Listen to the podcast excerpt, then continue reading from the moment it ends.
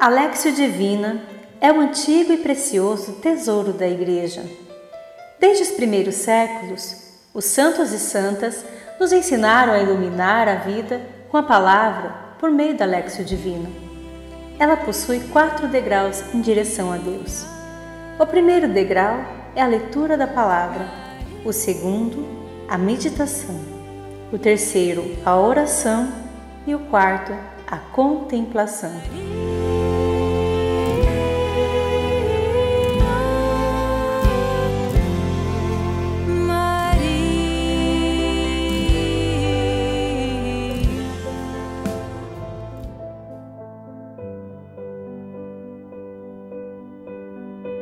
Alegria e paz. É um prazer nos reunirmos mais uma vez para buscar a iluminação pela Palavra de Deus.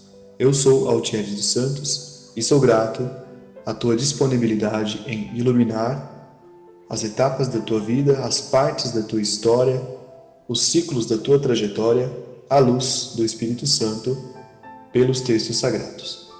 Por isso peço que neste momento você se prepare, recolha-se ao ambiente da tua preferência, Recline-se no teu leito ou em algum outro lugar que seja confortável e respire lentamente. Respire pedindo que o Espírito Santo ilumine cada dimensão da tua vida. E a cada vez em que você respirar, prestando culto silencioso à divina majestade de Deus, que se manifestou pelo Ruá pelo sopro divino, a cada vez que você respirar, recorde-se de que o Espírito de Deus paira sobre a tua vida.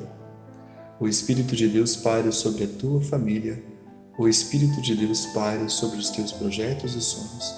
Respire lentamente. Mais uma vez.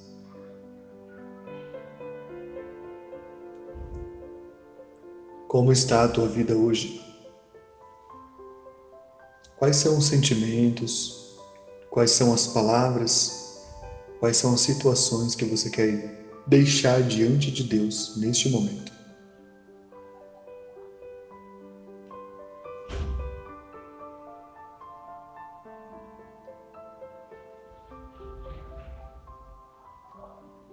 Coloquemos diante da divina majestade de Deus tudo o que temos e somos. Em nome do Pai, e do Filho e do Espírito Santo. Amém. Senhor e Santo Espírito, Consolador, Defensor, faze com que caminhemos sempre iluminados pela luz que procede de Ti. E principalmente que nós tenhamos os olhos abertos e o coração acolhedor para todas as intuições que vem de vossa divina majestade. Tudo isso nós vos pedimos, a vós que viveis e reinais, como o Pai e o Filho na eternidade dos séculos. Amém. Subamos juntos o primeiro degrau da Lexia Divina. Hoje nos ilumina o Evangelho de São Lucas, capítulo 2, versículos 41 a 52. Lucas capítulo 2, versículos 41 a 52.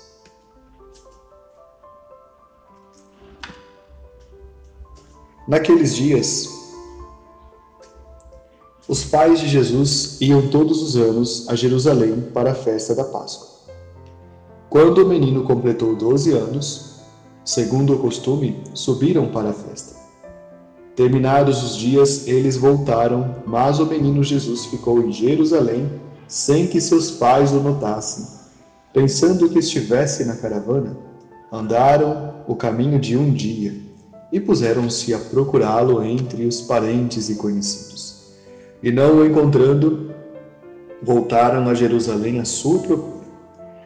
Três dias depois, eles o encontraram no templo, sentado em meio aos doutores, ouvindo-os e interrogando-os. E todos os que o ouviam ficavam extasiados com a sua inteligência e com as suas respostas. Ao vê-lo, ficaram surpresos, e sua mãe lhe disse: Meu filho, por que agiste assim conosco? Olha que teu pai e eu aflitos te procurávamos. Ele respondeu: Por que me procuráveis? Não sabíeis que devo estar na casa de meu pai? Eles, porém, não compreenderam a palavra que ele lhes dissera. Desceu então com eles para Nazaré e era-lhes submisso. Sua mãe, porém, conservava a lembrança de todos esses fatos em seu coração. E Jesus crescia em sabedoria, em estatura e em graça diante de Deus e diante dos homens.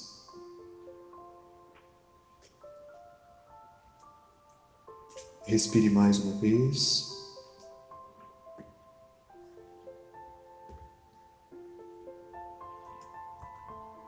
Subamos juntos o segundo degrau, a meditação.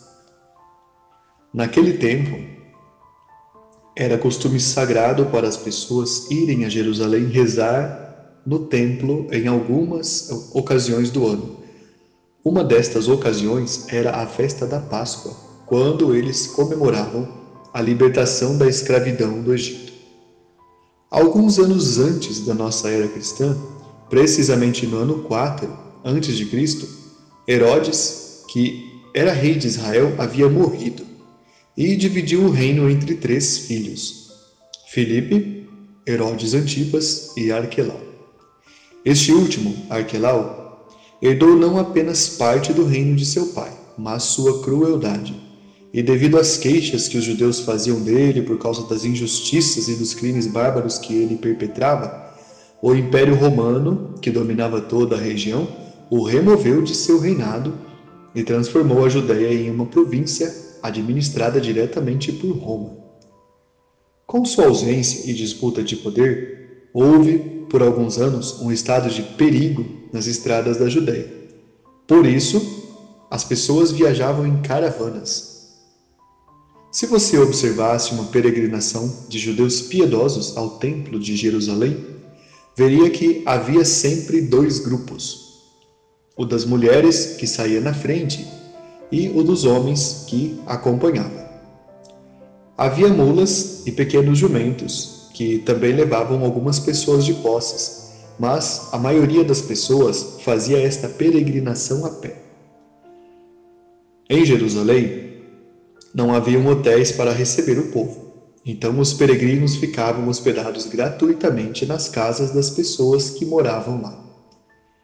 Naquele tempo, a cidade, dentro das muralhas, possuía cerca de 20 mil habitantes, mas cerca de 5 mil pessoas que viviam fora das muralhas, em casas mais simples. Mas quando era festa, ou a ocasião das festas, como a Páscoa, por exemplo, o número de pessoas subia para 100 mil dentro e fora das muralhas. Por causa do risco de rebeliões, as tropas romanas ficavam em alerta na fortaleza Antônia, uma imponente construção que dominava toda a cidade de Jerusalém com suas quatro altas torres, onde viviam 600 legionários. Em resumo, a cidade ficava muito diferente do que era nos dias normais, e sua população triplicava. Foi neste contexto que aconteceu a peregrinação de Maria, José e Jesus ao templo quando ele tinha 12 anos, e ocasião em que se perdeu de seus pais. O versículo 41 do texto sagrado explica que os pais de Jesus iam todos os anos a Jerusalém, pois eram pessoas piedosas que cumpriam os preceitos da religião. Mais do que um detalhe, esta informação é um ensinamento que fará sentido quando vermos o que ocorre depois. Doze anos era a idade em que, naquela época, uma pessoa adquiria sua autonomia, celebrada quando a idade se completava, no início dos 13 anos. Mas a idade de Jesus aqui é colocada em um número simbólico, que significa o tempo da completude. Este período da vida de Nosso Senhor traz dois ensinamentos. O primeiro é de natureza teológica e diz que ele, desde sua infância e juventude, mostrava sinais de sua divindade. Ensinar aos doutores, isto é, o um menino explicando aos velhos, é uma forma do texto dizer que o próprio Deus esclarecia a lei ao Antigo Testamento. Este é o ensinamento dado à história da salvação. E o segundo ensinamento é dado a você. É de natureza mística. Na casa de seu pai, Jesus estava completo, ou seja, ele estava em unidade com Deus. Somente quando estamos em unidade com Deus, estamos realmente completos. Somente quando você está em unidade com Deus, em teu coração, você é uma pessoa completa. A questão é que muitas são as condições, escolhas e situações que não permitem que o teu coração fique unido a Deus. Olhando para a tua vida hoje, qual ou quais seriam as coisas que não permitem que teu coração esteja completamente cheio de Deus? O que tem te afastado dele? O que tem ocupado o espaço sagrado do teu coração, que deveria ser somente de Deus? Pode ser algum medo que você tenha que algo aconteça na tua vida, pode ser alguma preocupação que tira a tua paz, pode ser algo interno que não te deixa ter paz. Pode ser a tua situação de vida hoje. Podem ser muitas coisas. Pensa nisso por um instante. O que é que tira a tua proximidade com Deus. Olha, pode ser que hoje tua vida não esteja em paz e pode ser que você sinta cansaço, desânimo, até tristeza. Pode ser que você tenha se acostumado com as coisas do modo como elas são, mas eu te convido a sair desta situação e, ao, e a olhar novamente ao teu redor, a olhar novamente para a tua história. Veja quantas vezes você fez coisas admiráveis e quantas vezes já superou tantas dificuldades na tua vida. Eu te convido a ter orgulho de tudo o que você já conseguiu realizar hoje. Eu te convido a não se sentir cobrada, a não se sentir cobrado, mas a olhar para tudo o que você fez de bom por si mesma, por si mesmo e pelas pessoas. Entre no templo hoje com Jesus, e enquanto ele ensina aos doutores, Permita que ele ensine também aos doutores que existem em tua mente, em tua vida, em tua história. Esses doutores são um símbolo das antigas afirmações ou antigas certezas que muitas vezes disseram algo que não é verdade na tua vida, mas que, pela força do hábito, você foi aceitando como se fossem verdades. Jesus ensinava aos sábios idosos e eles ficavam surpresos porque ele dizia as coisas que eles nunca tinham parado para pensar. Hoje, Jesus faz o mesmo com você.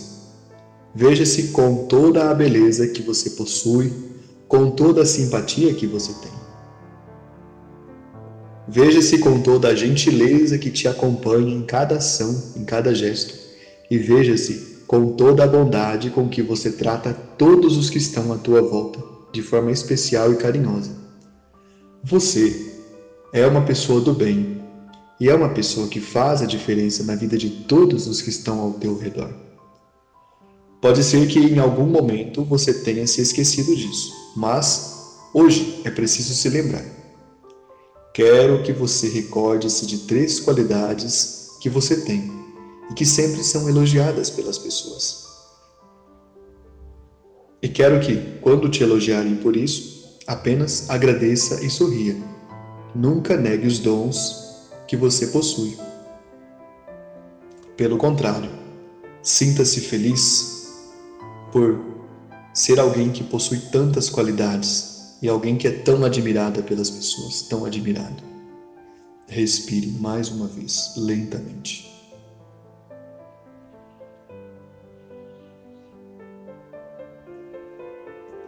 Jesus foi encontrado no templo, onde ele havia ido anteriormente com Maria e José e vários amigos e familiares de Nazaré, a cidade onde moravam. Quando era preciso voltar, nas duas caravanas, uma de homens e outra de mulheres, como você já sabe, Maria e José não foram distraídos, como pode-se pensar. Eles pensavam que Jesus estava na caravana do outro, pois os meninos podiam de fato viajar na presença do pai ou da mãe. Por isso, só depois de um dia de viagem, perceberam que ele não estava com eles e voltaram para procurá-lo. Repare bem este detalhe. Ele foi encontrado três dias depois. É uma prefiguração do que lhe aconteceria ao ser encontrado também, três dias depois, na casa de seu pai, isto é, depois de crucificado, ao terceiro dia, ele estaria na presença de Deus. Mas ali aconteceu uma experiência da perda. Perder uma pessoa é sempre algo difícil. Uma criança que se perde dos pais causa muitos contratempos e muitas preocupações. Uma pessoa que se ausenta da família, da mesma forma. Se você já passou por isso ou conhece alguém que teve esta experiência, sabe que é algo difícil e angustiante e não permite que as pessoas descansem enquanto não encontrem quem desapareceu. Mas a perda que o texto sagrado quer ensinar aqui é outra. Preste atenção. Embora Jesus tenha se perdido de seus pais e amigos, ele não fez de propósito, mas também não se desesperou ele deu um sentido para sua perda, mesmo tendo sido deixado para trás. Algumas vezes na vida também somos deixados para trás por engano, como no caso de Jesus, ou de propósito, quando isso acontecer.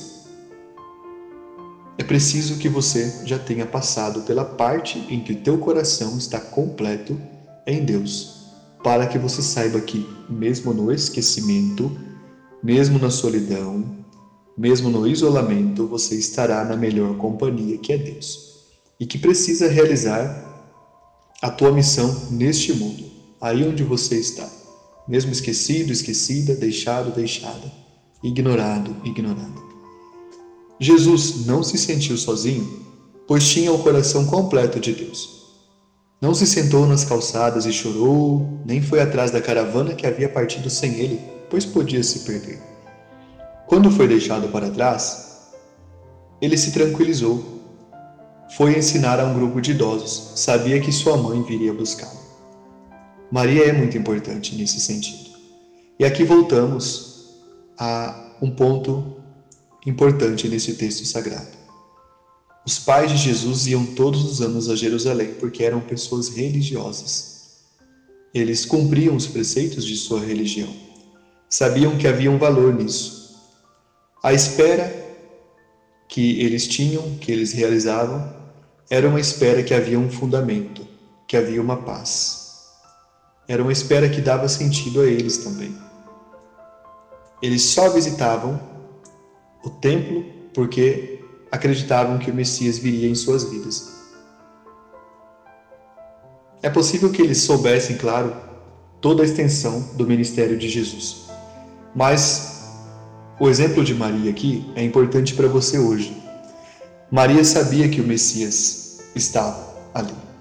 É preciso que você saiba que o Messias está em teu coração também. É preciso que você saiba que Jesus está te acompanhando. Por mais difícil que seja a tua vida hoje, ou por mais difícil que em algum momento ela possa vir a ser, lembre-se que Deus está com você. Uma forma simples de saber isso é quando você, olhando para a tua história de vida, recorda-se de que nos momentos mais difíceis você conseguiu superar aquelas adversidades e hoje você está aqui. Faça no teu coração, ou após esta Lexio Divina, escreva no teu caderno das Lexios, dez coisas difíceis que você venceu na tua vida. E dez coisas pelas quais você é grata, você é grato mas faça isso depois. O importante é que, nesta perda e reencontro do menino Jesus no templo, você saiba que, se você se perder, Deus vai te encontrar. Se você se perder, você tem o exemplo de Maria que encontrou Jesus, porque era uma pessoa piedosa, cultivava Jesus no seu coração.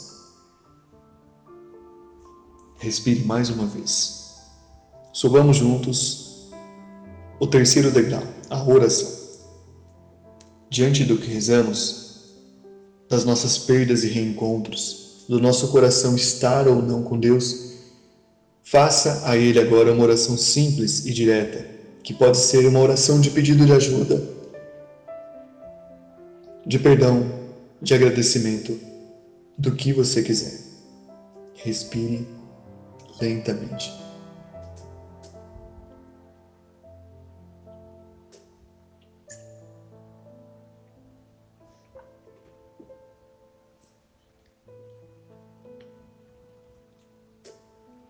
Subamos juntos o quarto degrau, a contemplação.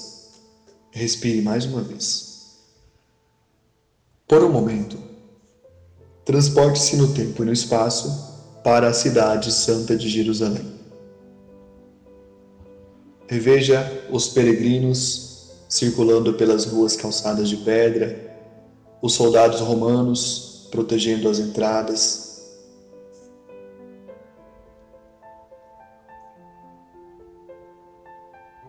Escute as vozes das pessoas caminhando nas ruas, todas indo em direção a uma elevação que existe no centro da cidade. É o Monte do Templo. De todas as 13 portas que a cidade de Jerusalém possui no século I, as pessoas entram e vão até o templo. São muitas pessoas.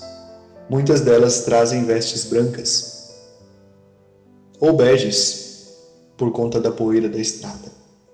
Mas a intenção é que, com as vestes brancas, se apresentem simbolizando a pureza diante de Deus. Respire. Suba com eles. Enquanto você sobe, com aquela multidão, o sol iluminando a toda a cidade de pedra, e você olha o templo revestido por pedras brancas, que se diferencia de todas as pedras da cidade, que são claras, mas são de outras tonalidades. Ali você tem uma primeira visão da glória de Deus. Você se sente atraído para entrar nesse templo. Respire mais uma vez. Caminhe com as pessoas, subindo as escadarias, contornando as colunas, passando embaixo dos arcos. Enquanto você sobe em direção ao templo, isso te dá uma profunda felicidade, pois as pedras brancas de suas paredes altas são como refletores da luz do sol que bate nelas e se espalha por todos os lugares ao redor. E enquanto você vê toda essa, alegre movimentação, Recorde-se de tua vida hoje. Pode ser que hoje, no tempo presente, você se sinta bem e em paz, mas pode ser que se sinta perdida, perdido em alguma parte da tua vida. Pode ser que algum trecho da tua história você tenha de fato se perdido de si mesma, de si mesmo. Pode ser que em algum momento da tua trajetória de vida você tenha sido deixada, deixado para trás, esquecida, esquecido, ignorado. E pode ser que você tenha sido inclusive a pessoa que acabou contribuindo para isso, mas isso não importa hoje. Preste atenção nisso. Isto não importa hoje. Reveja as pessoas subindo as escadarias e olhando agora uma ampla esplanada, uma praça diante das altas paredes do templo. É um lugar muito grande e as pessoas estão em atitude silenciosa e reverente diante desta que foi considerada uma das primeiras casas de Deus entre nós.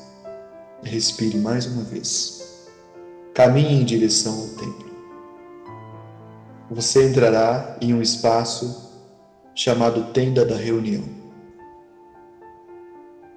e passará por ele. Entrará num outro espaço amplo, onde as colunas quadradas do templo formam uma espécie de grande sala. É ali, exatamente no meio deste lugar tão grande, que você, entrando, não ouvirá mais a voz das pessoas, porque o silêncio predomina. Mas você verá que, iluminado por um raio de sol que entra pelas altas janelas, está um adolescente. E ao redor dele, idosos senhores segurando os rolos da Bíblia nas mãos, os rolos da Torá, do Pentateuco.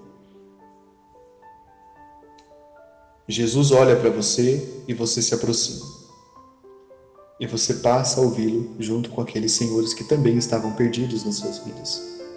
Hoje, Jesus está olhando para você, está te dizendo: não se preocupe, você nunca estará perdida, nunca estará perdido eu vou ao teu encontro, eu te encontro. Respire mais uma vez. Jesus te faz ter confiança e te mostra que você não está só. Ele está e sempre estará com você. Preserve em teu coração esta certeza. Respire mais uma vez. Glória ao Pai e ao Filho e ao Espírito Santo, como era no princípio, agora e sempre. Amém. Por intercessão da bem-aventurada e sempre Virgem Maria, abençoe-nos Deus eterno e todo-poderoso, Pai e Filho e Espírito Santo. Amém. Compartilhe com as pessoas que você ama e que podem estar se sentindo perdidas na vida hoje esta palavra de salvação. Louvado seja nosso Senhor Jesus Cristo, para sempre seja louvado.